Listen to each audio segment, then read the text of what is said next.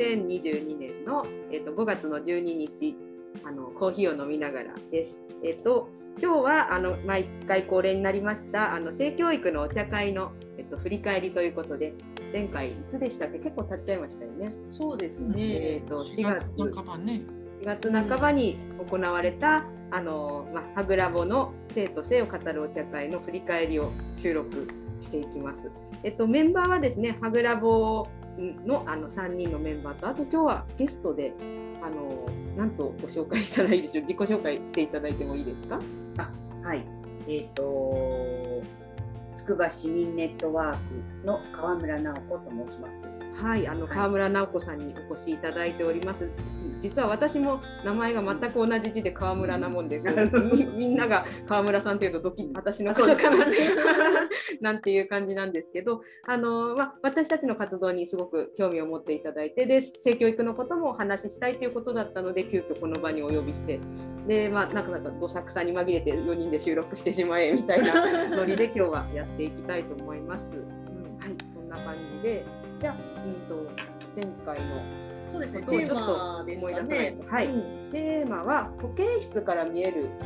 景色。景色。うん、というあのタイトルで、ゲストはあの現役の養護の先生。うん、あの育休中なんですよね、今は。なんですけど、あの現役は現役でのまああのペンネームというかニックネームさんちゃん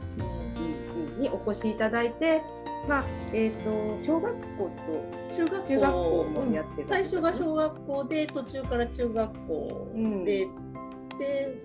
そういうキャリアをお持ちで今育休中の、まあ、養護教諭で、えーと、いわゆる保健室の先生ですね。うんうん、であの今の子どもたちの現状とか実際保健室ではどんな感じで子どもたちとやり取りしてるのかとか子どもたちの様子とかそういったものをお聞かせいただいた感じなんですけど、うん、なんかすごくまあ2時間、うん、ちょっとまあオーバーしちゃいましたけどすごく興味深い話で。まあ、なんていうか保健室っていうと怪我したら行くとか、うん、ちょっと具合悪くなったら行くとか、うん、そんなぐらいの認識ですよね普通の人にしてみたら。うん、でもなんていうかそういう怪我とか急な病気とかじゃなくて、まあ、心がちょっと元気じゃないというか、うん、そういう子たちが、まあ、あのちょっと休みに来るとか、うん、まあ、そういうなんていうんですかねセーフティーネット的な役割を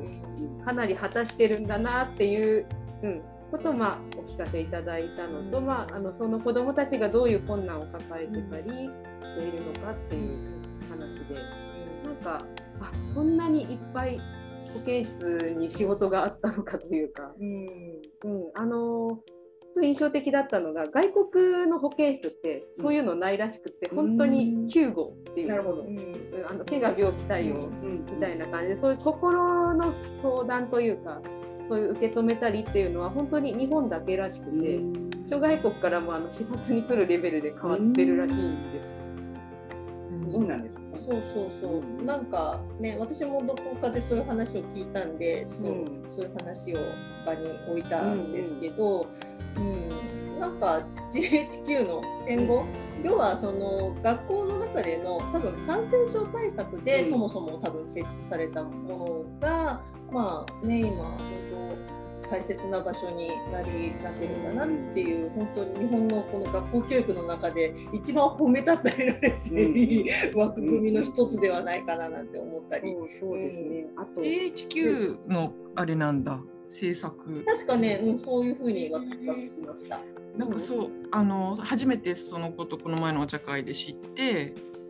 あの海外にはないんだって、うん、でその後考えてあ日本ならではだよねって私の中で勝手に腑に落ちてて落としててなんかこの日本人ってもともとこのちょっとこう間とかなんていうのかな。全部こう白黒はっきりさせないぼやっとした空間みたいなところで結構文化が来たような気がするから、うん、なんかそういう日本人ならではなのかなと思ってた、うん、そういうわけではないんだね。うん、そう。なんか外国だとスクールナースって言って本当に看護看護師さん。なんですけど、こうあの資格の話も結構最初していただいて面白かったのが、うん、そのいろんな経路があるんですよ養護の先生になるには、えー、そう本当に看護師さん方面からこう単位を取っていく人もいるし、あのいわゆる教育教育課程で、その養護の専門っていうのがあるらしくて、だからそこにいた方は、まあ、いわゆるあの医療のプロじゃないわけですよね。うん、一応実習とかもね病院実習もあるって聞いてへえって思ったけど、うんうん、だから教育ベースでなる人とそう医療ベースでなる人と、まあ、日本柱というか、うん、だからそのねどっちベースかで保健室の作り方も違うんだみたいな話をしていて、ベッドをどこ置くかとか、そう動線をどう緊急時の動線を確保するかとか。なんか教育系の人は結構カウンセリングベースというかこう優しい空間づくりみたいなところに心が向くんだけど、なんかさんちゃんは多分教育ベースでなった人で、ね、だからその医療ベースの保健師の作り方をすごく参考にしました。えー、もなんかその後私ツイッターで覗いたんですけどその教育から、まあ、養護の先生になって、まあ、新米なりたてだった人っていうか、まあ、その当時のエピソードで、トゲが刺さっちゃって抜けないっていう泣く子をやったんだけどうまく処置できなくてでなんかワンワン泣いてるから他の先生には普通の一般の先生に来てもらったらさっと抜けて私マジ勝ちねえじゃんみたいな感じでなんか落ち込んじゃったみたいな 話がツイッターで載っててあこれはすごい辛いなと思って。うん。そうなんか緊急対応、まあ、怪我とかね結構あの私血見るの結構ダメなんですけど、うん、そういうのびっくりするようなこともたまには起きるんでしょうから、うん、なんか大変だなって思ったんですけど、あそうだあのコーヒーの紹介をするのすっかり忘れてたのいきなりで。でも美味しい、はい、これ。そう今日飲んでいただいてるのは5月から出す出す言っててまだ出してなかったブレンドなんですけど、あのタイトル的にはあの5月の嵐コーヒーというあのメイストームっていうじゃないですか。うん、でもメイストームコーヒーっていうとちょっとおしゃれすぎるかなと思って、5月の嵐コーヒー。あのブレンド的にはあの深入り中入り浅入りをちょこちょこピックアップ。ちょっと強めの豆を嵐だけにと思って、うん、あの普通あの焙煎度大体合わせたものをブレンドするのがあのなんていうか定石なんですけど、うん、嵐だからガチャガチャしてていいかなと思って、うん、でもあんまりこう結構まとまりある味になったかなと思ってるんですけど、うん、中身も、えっと、マンデリンとルワンダとホンジュラスでバレバレにするんですけど あの全ての大陸が混ざっているっていう。大陸というか。まマンデリンはインドネシアで、あのルワンダはアフリカですしでホンジュラスは中南米ということで、まあ、あの中身がガチャガチャしているコーヒーですということです。ママダさんもあの治ったらぜひ ぜひ飲みに行きます。すごいなんかさ今日のテーマっていうかさ、その思春期の子供たちの心模様っぽくない？そうですね。そうだね。嵐模様ね。いろんなところで。そうなんか最近つくづく思春期っていうものを改めて考えるにあたり、うん、なんか人生で一番きついかもしれないなって思う時があって、うん、あの私今年42になるのかな、うん、まああのまあ、中中年と呼ばれる年齢ですけど、うん、なんか自分のことをおばさんと言いたくはないんだけどなんかおばさんになって本当楽だわって最近すごく思って、そうね、そうなんか何か守るものっていうか、そういうのがなくなったなみたいな。で、まあ、あとは変な話あの性的な意味でのすごいそういうターゲットにもならないというか、うん、40代楽だなって。であの、うん、若い頃別にそういう目当てにされてたっていうふうには思わないんだけどそんなに。まあ、でもなんかいろんなものが今気にならなくなったものがすごい刺さってた時期だったなというふうに感じて、うん、かそれをまあいわゆるケアする必要があって保健室はその最前線だったのかもしれないって前回の話聞いて思って、うん、いろいろまああのうん。それこそ SNS トラブルとか今の時代ならではね、うん、そういうので悩んじゃう子とか、うん、まあ、SNS がなくてもお友達関係で悩むとか、うん、いろんな悩み事を受け止めて、で時にまあ対応がちょっと良くなくって、うん、あのちょっとその子供とトラブルになっちゃったりなんていう話も結構赤裸々に聞かせていただいて、うん、うん、なんか一生懸命仕事してるなって、うん、思いますね。そうそれが印象的。ね本当にだからちょっと聞いてて辛くなるというかやっぱりそのリストカットのね、うんうんうん、あそう男の子だと手首じゃないみたいな話があったりとかして。手の方に掘るみたいに言ってたよね。しかもなんかそのリストカットって聞くとすごい変わった事例なのかなと思うんだけど、学校に23人いますみたいな、あの一定の割合でいるっていう感じだったんですよね。そうあのその摂食障害とかもやっぱりそのねあの年に2回はその体重を測ったりとかもするので、まあ、それでこう発見される場合もあるしっていうので、うん、まあ、そういったこう情報なんかも実は小中は連携が取れてるんだけど中高ではなかなかその情報をつなぐことができないっていう現状を今でも高校の養護教諭の先生たちがあのなんとかその辺をつながけられるようにしようっていうそういう、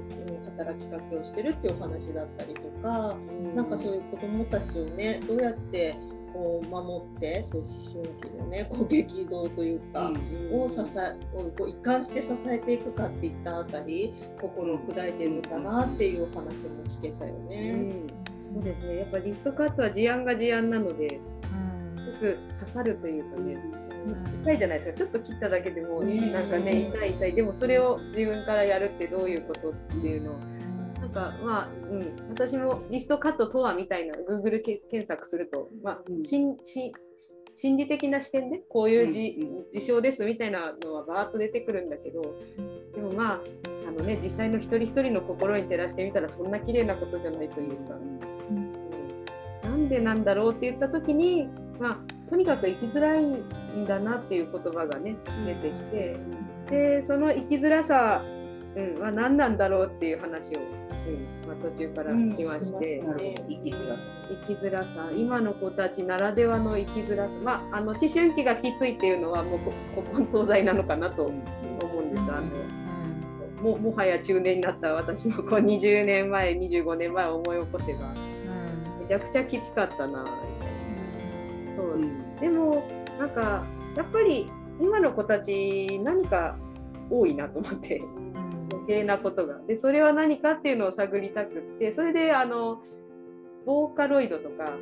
うん、あのその話を出したんですよね。うん、ボーカロイドの歌の歌詞、うん、がなんか病み方がすごいみたいな話。あの命に嫌われているだっけ？そうあの命に嫌われて。命に嫌われている。さんね。去年のね紅白歌合戦にその出た人がいて、うん、そのもともとはボーカロイドに歌わせて、まあ、あった曲をあのカバーした人が、うん、うん、あの紅白に出てたんです。なぜ彼が選ばれたのか私ちょっと経緯はわからないんですけど女の子みたいな綺麗な声で、まあ、絞り出すように歌を歌うんですけど、まあ、テロップも後ろに入ってたかな「紅白」の演出で。でそれ見てあの去年の「紅白」で一番私印象に残ったのはそれだったんです。なんかもうあのまあ、日本って別にあのすごく貧乏で暮らしていけないで、まあ、いろいろ相対的貧困とかありますけどそういう意味では割とあの生きられる国なのかなと思うんです。あの豊かさの意味ではというか、うん、今日明日、うん、今日明日でね。食べるものがないとかすごく危険あの戦争だとか、うん、そういったことはないけれど、でもなんか本当にうん、その歌の中の歌詞もすごい何て言うかなこう前向きに生きろっていうメッセージが溢れているけどでそこに対するアンチテーゼみたいな感じの歌詞、うん、なるほどね、うん、でとってもなんかまあ歌声も相まって心に入って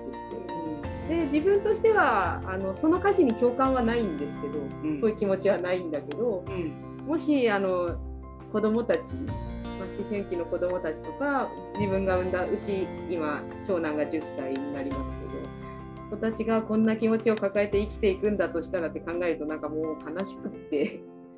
うん。でまああのうちの三女が今だから14歳まさに中二病と呼ばれるような あの時期を今過ごしていてで私はその「紅白」の前に本当に多分1ヶ月とか2ヶ月ぐらい前にその彼女にすごいおすすめされて、だからその「命に嫌われている」を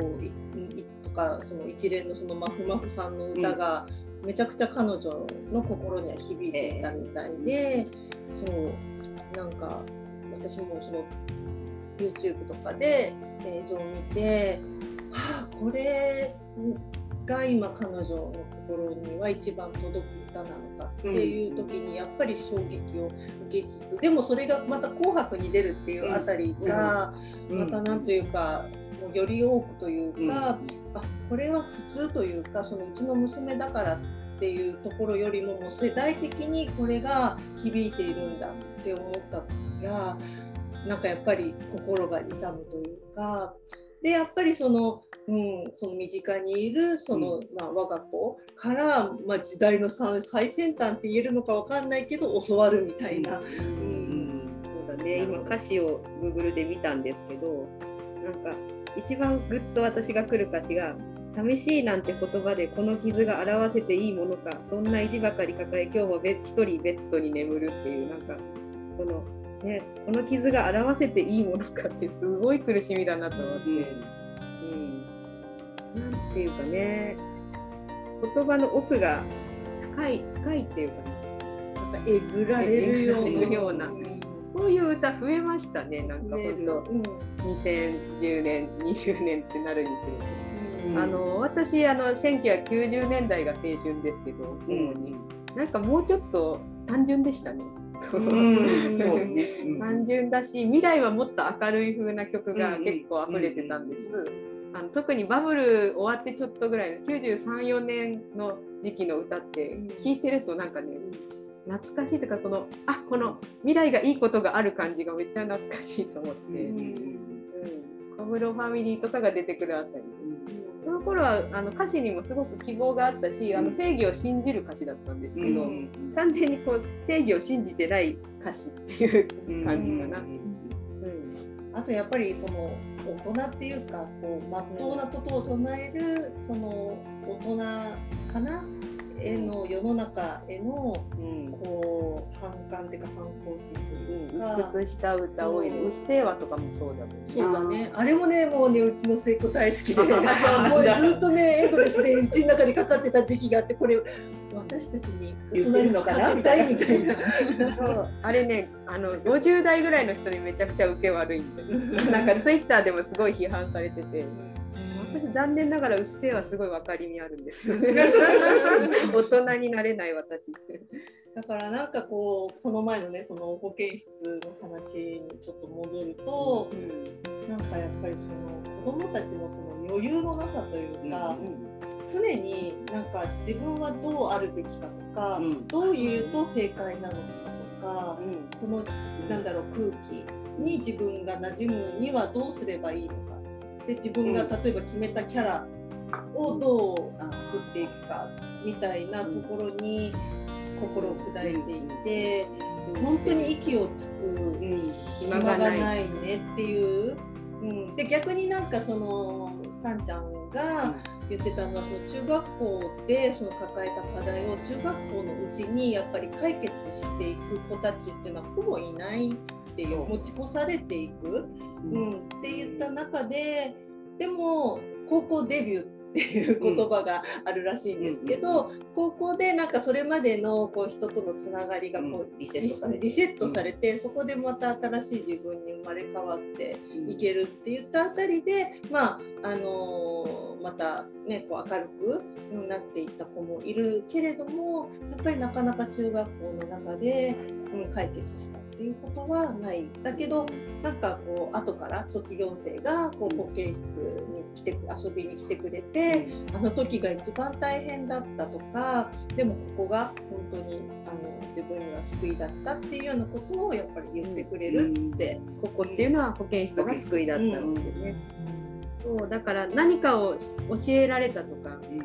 わけじゃないけど休められたというか何も要求されない場所だったっていうのがきっとね、きっとね救いだったのかな。タスクがないよねってね、保健室にはね。学校で唯一タスクのない場所は保健室だっていう話に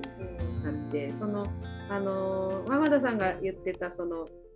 まあ、これは幼稚園か保育園の子どもたちを見た時のセリフだったと思うんですけど、うん、薄い鎧をまとっているようだって言って多分そういうことなんだと思うんです。何を言えば正解なのかどう振る舞えば大人は良いと言ってくれるのかっていうことを探り探り、うん、なんかそう小学校の教育課程でもまあうん。悪いことばっかじゃないですけど例えば2分の1成人式で親に感謝を述べるとか将来のことを考えるとか将来の夢とかそんな思い浮かばないだろうって思うんですけど、まあ、私はありましたけどなくてもいいかなとあとは例えば職業体験とか中学生であって将来のことを考えさせる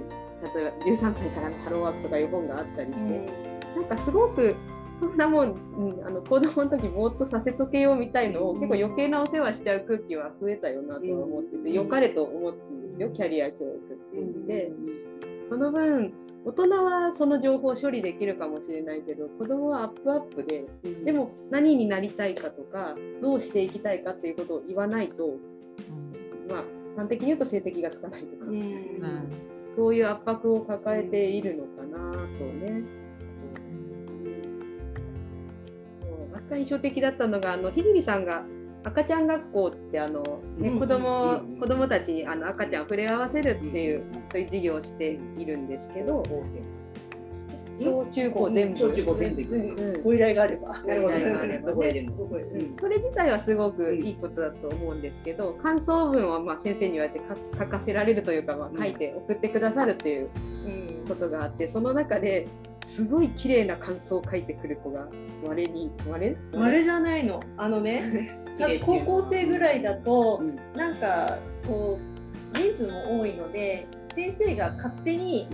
いいやつだけこうよりすぐりでこう送ってきてくれたりするんですけど、もうそうするとこう各エリアの半分ぐらいは定型文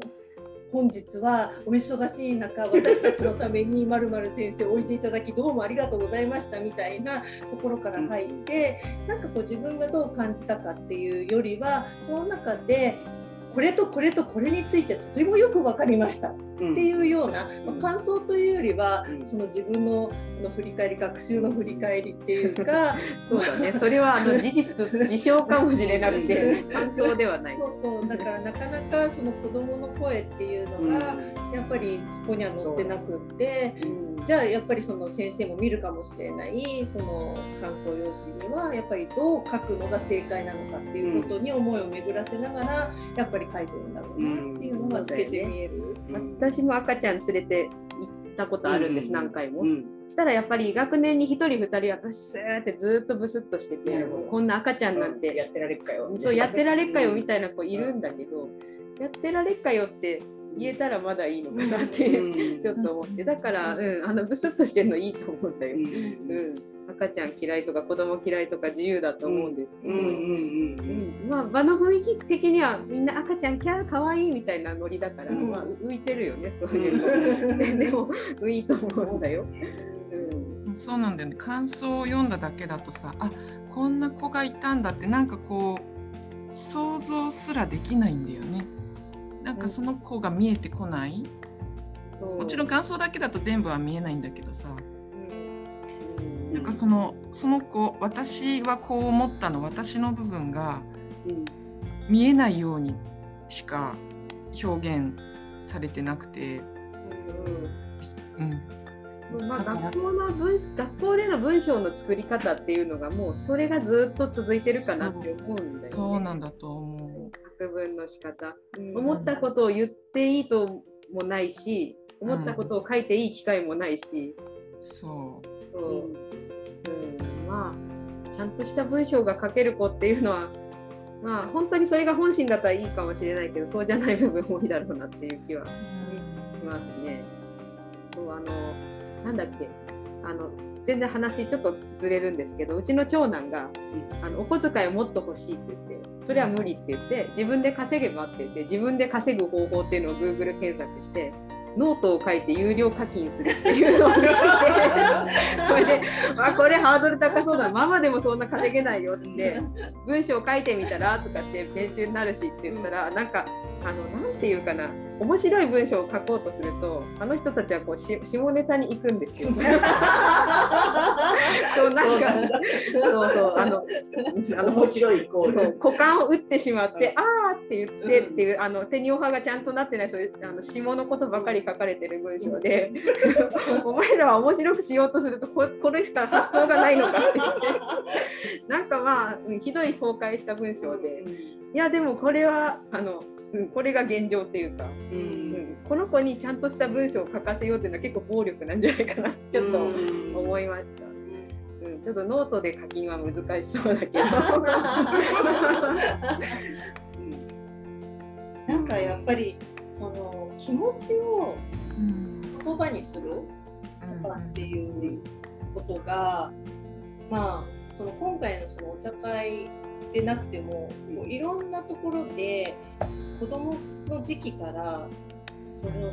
まあ、練習というかがやっぱりできてないっていうか、うん、なんかこう自分はどういう言うべきなのか、うん、どういう言葉をここで発するべきなのかっていうその相手ファーストの言葉選びをなんかもう訓練されているような気がしていて、それはもう昔からですよね、うん、うちらの頃から。でも、うん、今の方が強いさらに強いかなっていう、うん、なんかそれが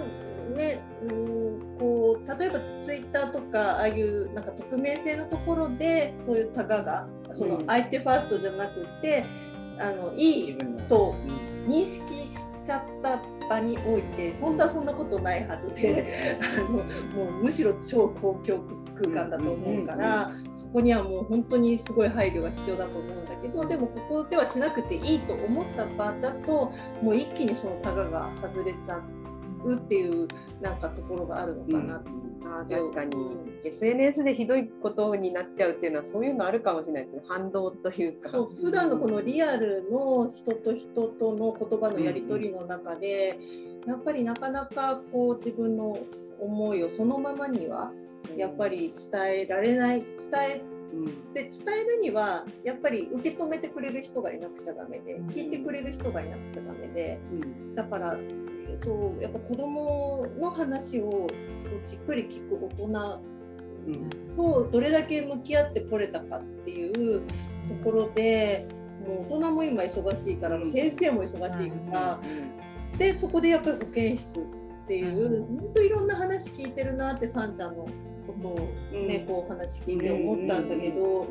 なんかねそこでようやく自分の言葉がひょっとしたらこうポロッとこぼれてるようなところもあったりするのかなと思うんだけど、でもいかんせん中学生じゃもうその時には、うん。うん。本当は本当にもう小学生というよりももう、まあ、生まれて言葉を発するようになった時から、こうそういうなんか大人に囲まれて育つっていうことで大事だけどそこが結構やっぱりおろおろそかに、うん、なりつつあるのかなって思って。学校自体はまあそう TPO っていうかね、うん、正しいこと言う場でもいいのかもしれないけど、うん、もしかしたら社会的な場ですからね。そうそれが、まあ、家っていうのその住み替える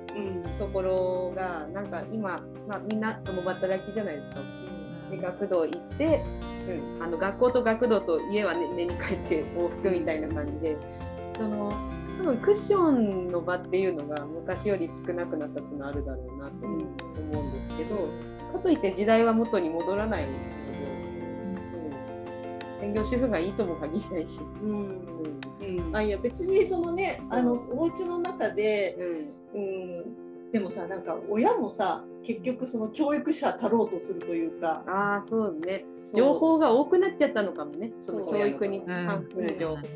親も気負ってるよね。だいぶがん気負ってるっていうか頑張ってると思う、うん、そうそう。いろんな選択肢があって、うん、であの結構まあ変な話これをやっとかないとまずいみたいな情報結構あるんだよね、こうプログラミングだとか英語だとか、私はやんなくていいと思ってますけど、うん。なんかそれに煽られて真面目な人ほど詰め詰めっていうのかな、日常の全てを教育に変換しようとするというか。うん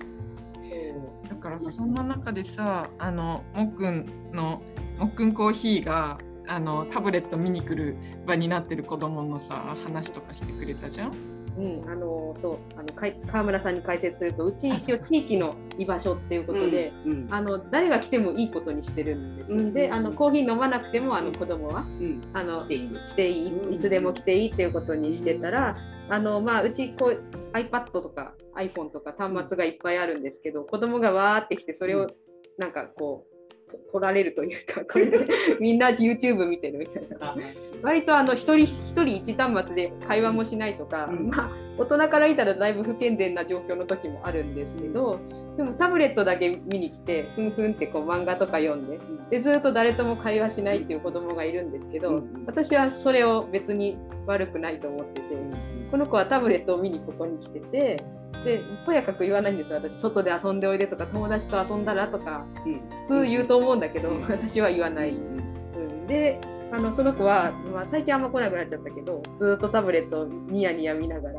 でたまにあのこっちにあのタブレットで見た TikTok のネタをわーって話してであの一緒に笑ってあげると結構嬉しそうなんですけどで あのあんまりコミュニケーションはしないけどそういう感じの関係性の子がいて。であの今回の今までの話からするとうちの、うん、コーヒー屋さんはこの場所っていうのは何かを子どもたちに強制しない場所っていう意味では、まあ、いい仕事してるのかなっていうのは感じなんですけど。習慣の場所。そうですね。保健室、うん。まで行かないけど、うん、あの構わないけれどいてもいいっていうそういうところ。うん、保健室あの地域の保健室的な感じだなと思うし。それをなんかねももっくんコーヒーだけじゃなく私はあっちに行こうかなとか今日はあっちに行こうかなみたいな、まあ、理想だけどなんかそういう風なあの、斜めの関係っていうじゃん。うん。ね、あの親とか先生じゃない、うん、この関係あるようなないようなでもよく知ってるみたいな、うん、そういうのはすごいありがたいなって思う。そう昔はもっくんコーヒーの周りも今あんまりお店ないですけど、うん、なんかもう近所にスーパー3軒とかすごい商店があったんですよ。で、うん、あの同じくらいの年の方に聞くとなんか日替わりでスーパーにいてお菓子もらってたとかなんか ちょっと微笑ましいエピソードが出てくる。うん、だからそれこそいろんなとこで大人が結構割と寛容に構ってくれてたんだなっていう様子は、あの感じられて。うん。まあ、でもね商業地で例えばチェーン店だったり、まあ、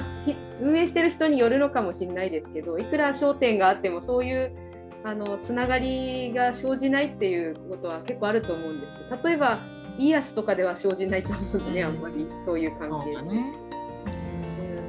うん、そうだから個人と個人のつながりっていうのが切れてるっていうのはすごく大きいだろうなと思ってて、まあ、そのしわ寄せが、うん、主に弱者から出るっていう感じですよね。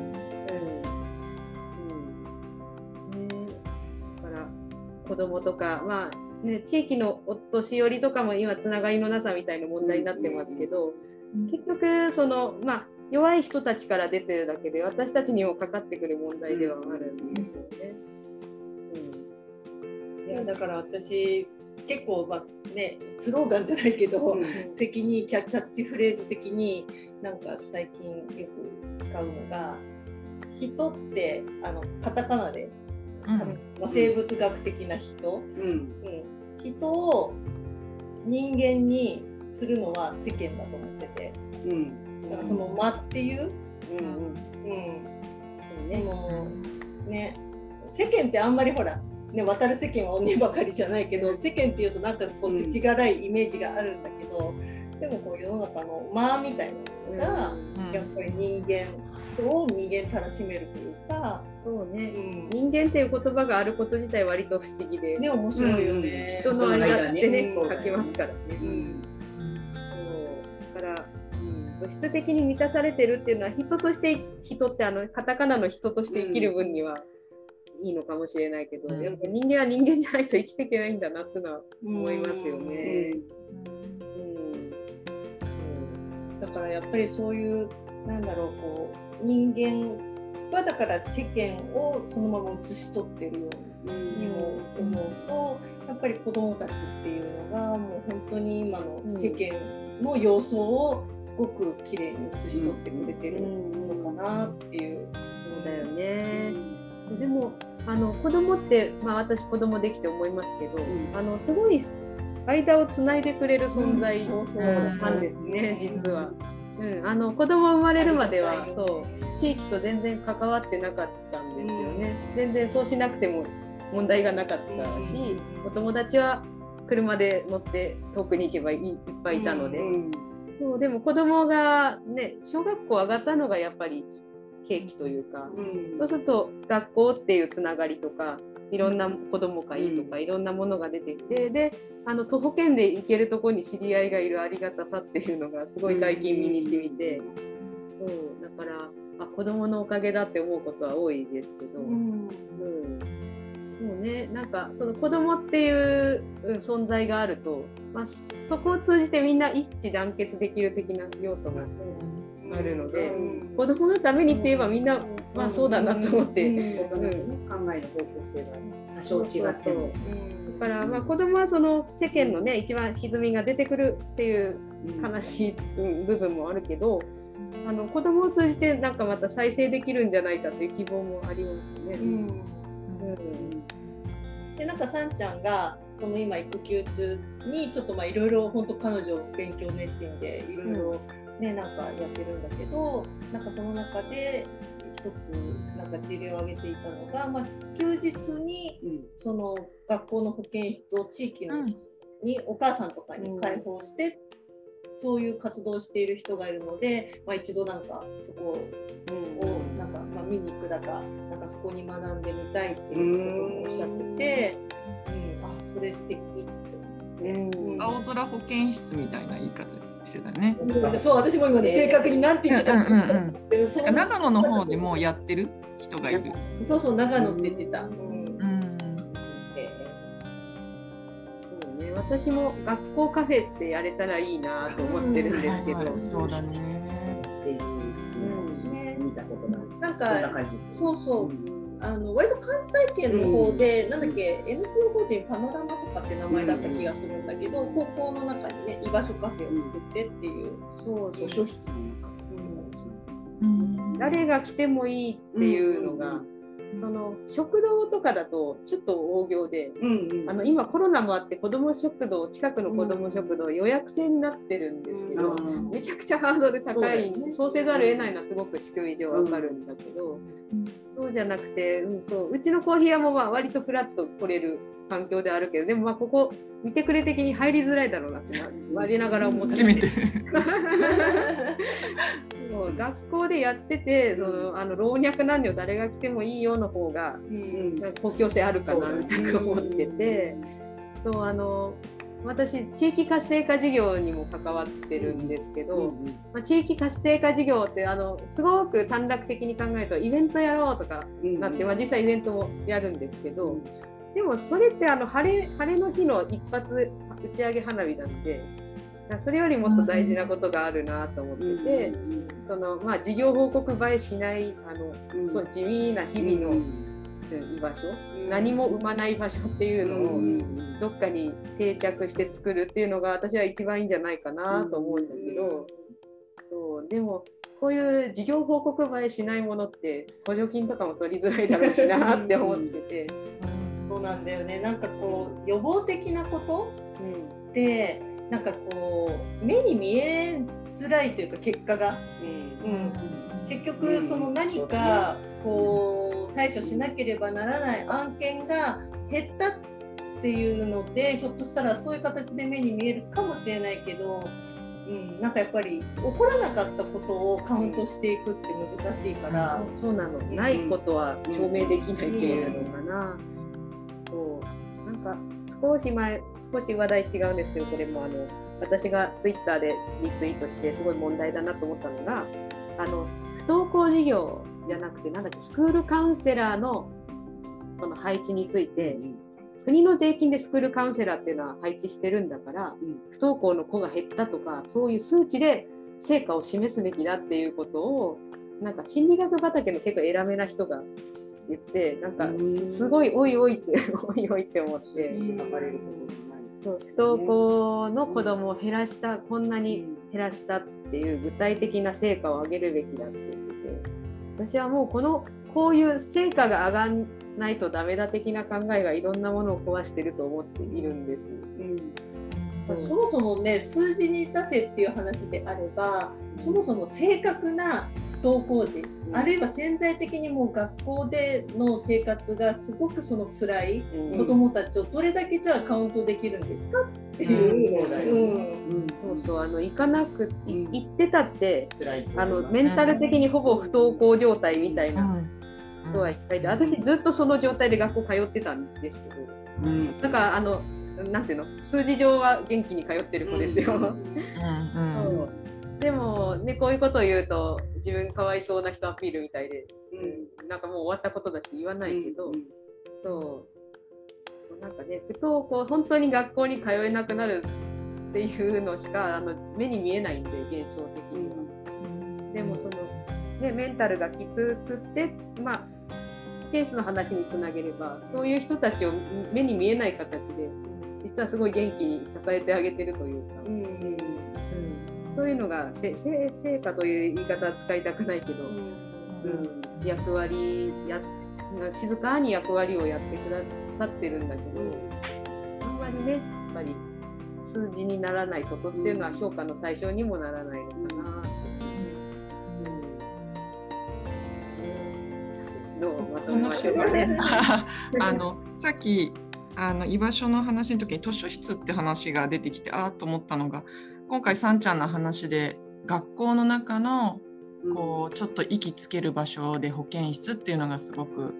あのスポットライト当たって聞けたけど図書室も今関わってる学校の中では、うん、あの昼休みにすごく何て言うのかな、うん、別ににぎわってるってわけじゃないんだけどあの居場所になってるなってこの教室にいにくいっていう時にあの居場所になっててやっぱこう一人になれるとか、うん、ちょっとこう秘書の先生も気が利いてて絵本とか置いてるんだよね。でそうすると本当にあの絵本とかをこう眺めてる子も結構いるとかって、まあ、漫画とかも置いてあったりもするんだけどね。それは小学校？高校。高ですか。高校だよね、高校生でも人で私ちょうどそこに保育の授業で行ってるから保育でこう読み聞かせの絵本とかあるかなと思って図書室行ったら本棚一つ全部絵本ですごいいいのがあって、えー、でもあこれを読んでこ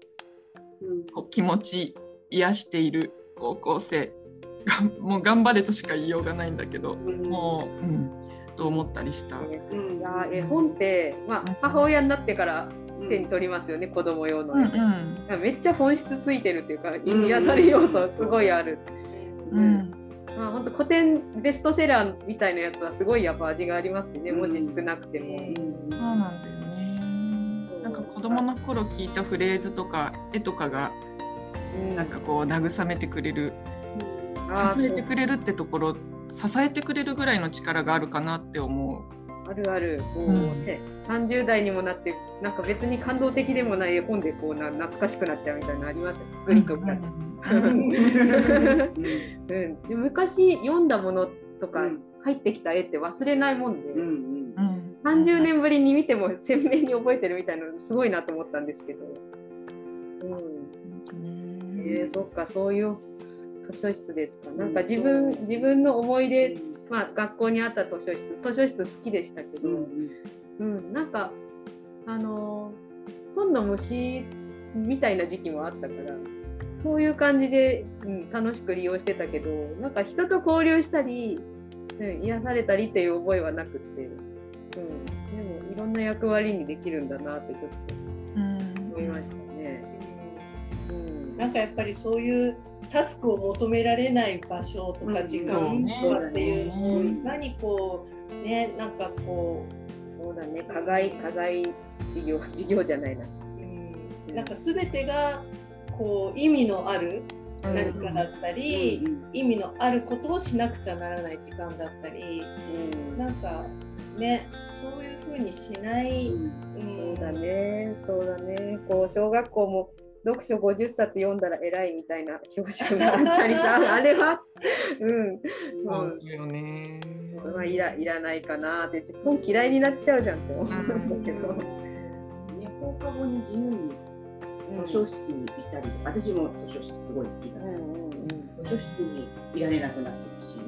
うん、あそうそう校中で自由に、もう帰る時間ですって放送があるまでは遊んでたけど、今そんなことそうなんか決まった時間にしか図書室行っちゃいけないっぽいですよね。師匠の先生も毎日はいなくて、決まった後別に師匠いなくても貸してくれればいいけどみたいな。あるけどね、そうか。そう。ね課外家族のない場所一つ。一つ二つぐらいですね、このこの発想はなんか学会発表したいぐらいの勢いですね。このタスクのない場所を作るっていう言葉は。うんね。うん、でもなんかその保健室の先生の仕事の一日の仕事みたいな流れ聞いてても、うん、なんか一日ですよね仕事。うん、一日で、あのまあね、この会の趣旨の性教育のことをちょっとお話しすると、うん、性教育って養護の先生がまあ担うことがあって、まあ、1年間でこういう感じでっていうスポットで何回か、うん、授業の時間が設けられててそこにま外部講師を呼ぶなり自分が講義するなりっていうあの、まあ、枠組みもその保健室の先生養護の先生が考えるんですけど。小学校も中学校どどこもそうなのかな。うん、まあその学校によっていろいろだとは多分思っていて、うん、うん、なんかこうねその学校のその学年の先生だったり、まあ、管理職の先生だったりで、まあ、養護教諭が采配を震える場合もあればそうではない、うん、うん、だだけどなんか一応なんか国からあの中学校では年に1回性教育講演会をしなさいみたいなのはあるから、でもその3年間で1回うん。やれ。やれっていうのも、うん、なんか性教育がその単発になっちゃう、そう単発で、うん、単発の講演会、講演会。ただその、うん。なんだろう対象の学年が別に決まってるわけです、うん、学校単位で年に1回だから、うん、全校を対象にやる場合もあれば特定の学年に絞ってやるっていうこともあるしっていうようなところで。だから点体育というか、まあ、その性教育的なものが体系的にやられてるっていうことはなくて本当学校ごとのガチャみたいな感じ、うん、学校ガチャでもあるし、その先生ガチャっていうのその時当たった先生がめちゃくちゃ熱心ならそういう対応になるし、知らなければ知らないまま通過していくっていう意味ではもうなんかその養護の先生とかその学校の先生方にしてもその裁量を超えているやったんです私は。その体系的にやる責任をこの人たちに課す、一人一人に課してクリエイティブに仕事しなさいっていうのはちょっと無理無理があるんじゃないかなと思って、なんかその性教育が足りない足りないって言われてるけどその現場の人の頑張りによってじゃなくて、うん、ちゃんとそのカリキュラムに組み込まないと、うんうん、そう安定してはできないだろうな。そうそれもねなんかこう性教育っていうと、まあ、中学生向けぐらいな中高生向けぐらいのイメージが、まあ、ああるかもしれないんだけどでそこで出てきたのがそうおちんちんの洗い方の話もちょっとこう、お茶会の話題で出てきて、はい、でもそれってそうだってもう中学生がいきなりおちんちんの洗い方って、じゃあこれまで例えば13年間どうしてたんですか？って話でなんで今更そこなのみたいなところからするとそもそもやっぱり暮らしの中で、そういう自分の体のケアから何から少しずつ別に性教育って頑張らなくてもこう、まあ、そういういろんなそのセクシャリティの対するセンスも含めて、なんかやっぱ包括的にも、まあ、包括的性教育っていうのはすごい言われているけれどやっぱりもう本当生まれた時からの少しずつの育ち、うん、を支える、まあ、何かこう大人側の視点みたいなものがあちこちでこうできてくると、まあ、そもそも学校教育だけには、ね、なんか前にもいろいろそういう話はしてきたと思うんだけど、まあね、一斉教育だから結局学校って一人一人に寄り添った個別の甲子園っていうのは難しいっていうのはやっぱり前提としてあるので、まあ、そういう意味では学校教育だけがやるっていうそもそもでもないけどでも学校でやるんだったら13歳でおちんちんの洗い方じゃない。小学生のねそうそうそう。幼稚園幼稚園とかねね。一貫してまあなんかこう、ね、だからそれって結局大人がやった感というか、そうだね、でも子供受け取る子供側のニーズには多分即していない、そう。もう遅い遅くなってから教わるみたいなとこあるんでね。そうで別にあの体の仕組みの話なので、うん、あのいやらしい話でもないし、幼いうちに伝えた方があのなんていうか何の抵抗もない作りになってるんだ、うん、そういうことだ。子供はここから生まれてどうしてそうそうどうしてできる自然に受け止められるそう。で空で伝えるのは難しいので、うん、本とかいいいい本今いっぱい出てるので。でそれで、まあ、ううちもあの子供3人いますけど、あの生理の仕組みもまだ起こってないけど男の子にも女の子にも教えてるし、そういうもんだと思ってて、うんまあ、だからやりようっていうのかな。初めからこういやらしいこと隠さなきゃいけないことって大人がかなりバイアスでかかってることは多くて、うん。うん、たちは教えればスッと入ってくるっていうのはあるので、そうねまあ、でもこれも家庭教育が大事ですって言っちゃうとまたお母さん、うん、お父さん、お母さんのタスク増えちゃうんだよなっていうのもあります。これもあれもやらなきゃ。結構みんな真面目な人多くて、性教育やんなきゃいけないなってその朝一とかでもねよくやって、そういうのを見聞きして問題意識というかあの、課題とか頑張んなきゃって思ってる人はすごく多いみたいで、ただそれを個人個人の責任で親の責任ですよってやっちゃうのはこう全体的にはよろしくないなと思うと。親の責任でもなく学校の責任でもなくそうそうそうですね。だからなんか地道な仕事になりますよね、うん、啓発活動、うん。まあ、啓発っていうかね、本当に大人もなんかいろんなそういうことをなんかまあ、こういう場で語り合ったりとか、うん、まあ、していく中で自分自身が幸せになっていく自分のウェルビーイングっていうものをこうやっぱり追い求めていく、まあ、ところでもあると思うから、うん、なんか大人が幸せになれば なんか自動的に子供みたいな、性の事案も大人がもうちょっと楽しめればいいんですけどね。いやらしいイメージも大きいので。まあ、だんだん良くはなってて語る人も増えてきて、うん、良さはあって、うん、あの後でご紹介しますけどなんかあのお友達か30代のお友達から、うん、あの芸人さんが性教育のことを話してるポッドキャストっていうのを紹介されて、お笑い芸人ですよ。20いくつぐらいの男と女のユニットがいて、うん、そのラランドララランドララランドラランドさんわかんない。名前あれだけど、うん、なんかすごい私が聞いた回は水泳事業についてみたいな感じで、で女の人が男の人にタンポン入れろ入れて入れば出ないだろうって先生に言われるんだけどっていうことを愚痴混じりみたいに話してて、男の人に「お前タンポン知ってるか？知ってるか?」とか言って迫ってったりすっごい面白いんですけど。分かるわけないのに。タンポンの不快感知ってるかとか言ってなんかそうあのお笑いになってると聞けちゃうっていう。うんそうその真面目な人には決してできない伝え方をしてたんであれはすごくいいなと。いろんなアプローチがね、うん、うん、いいよね。だから結局それもなんか別に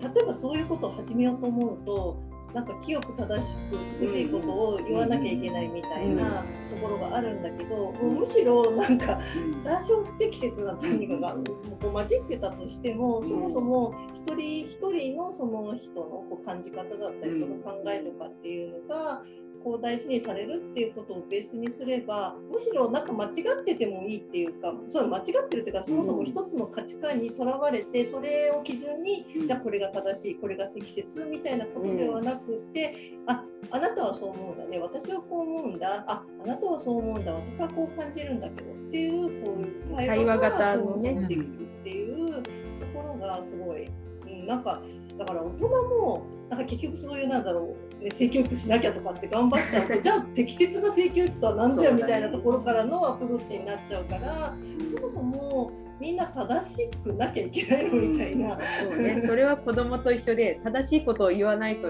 やられるみたいな。のはある、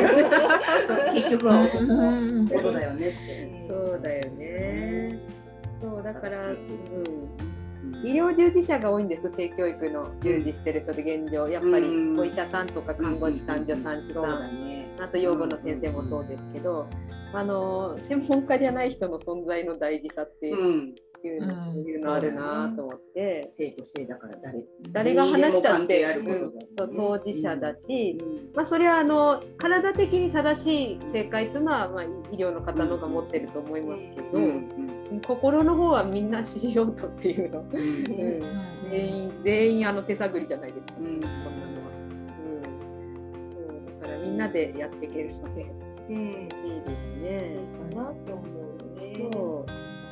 そういう意味ではそのはぐらぼのお茶会ももう27回目に今度なるんですけど、すごいあの何でもない人が集まってるっていうすごさが。そうああでもないこうでもない。でも、まあ、体験談のシェアってすごい貴重で、うん、うん、まあ、あんまり表では話せないこと話さなくてもいいと思うんだけど、うん、うん、そう、ね、それが話せる場所。それが安全に話せる場所っていうのは、まあ、すごくいいなと思ってて、うん、今度学会にも発表する予定で、あの活動報告っていうのを、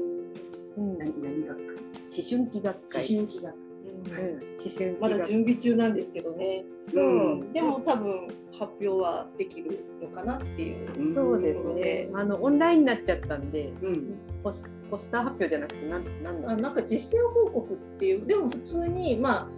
他のなん多分研究のやつと同じ、あじゃポスターじゃない。ポスターではない、あのオンライン。で,、で本当はね筑波でやるはずだったんです。あそうな国際会議場を会場にやるはずだったんだけど、もこの状況を受けてオンラインに切り替わっちゃったんで。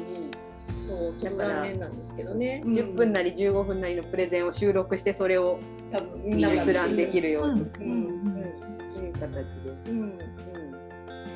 ね、そしたらじゃあそろそろ締めで次回の告知といきますかね。ねうん、えっと次回で27回目になるんですけど今度のはぐらぼの生と性を語るお茶会あのボリューム27のテーマは、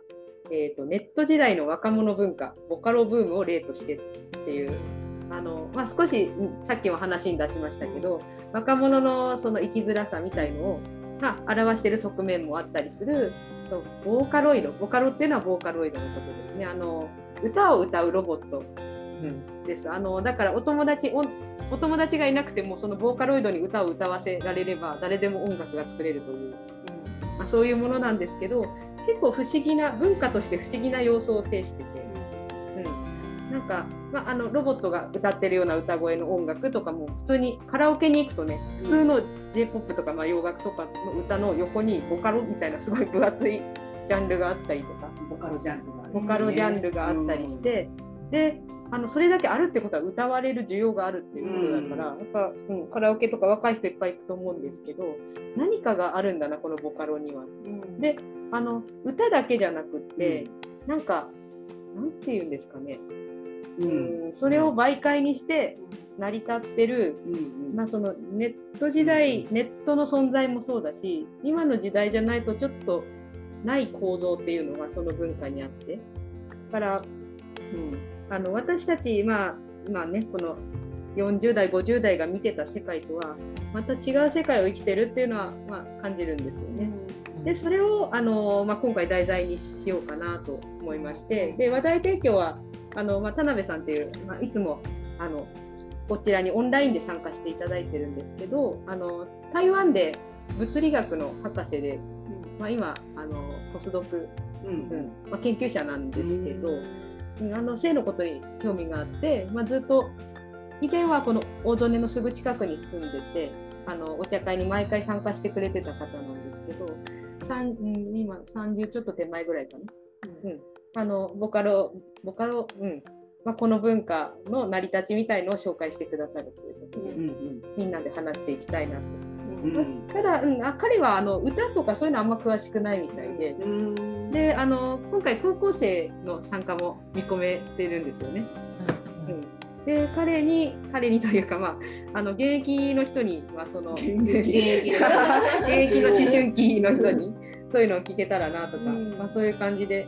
まあ、ともかくあんまりこう4 5 0代の人で話だけで話してても出てこない話ができるかなと思って、すごい楽しみですね。ですね。一応あれなんですよ。この生と性を語るお茶会は高校生以下無料なんです。あの平日の昼間なんで、まあ、なかなかねちょっとこう参加が難しいというところはあるかもしれないけど、うん、うん、でもちょっと私もあのうちの娘現役の 娘で、とかもちょっと参加したら面白いかななんて、うん、思ってます。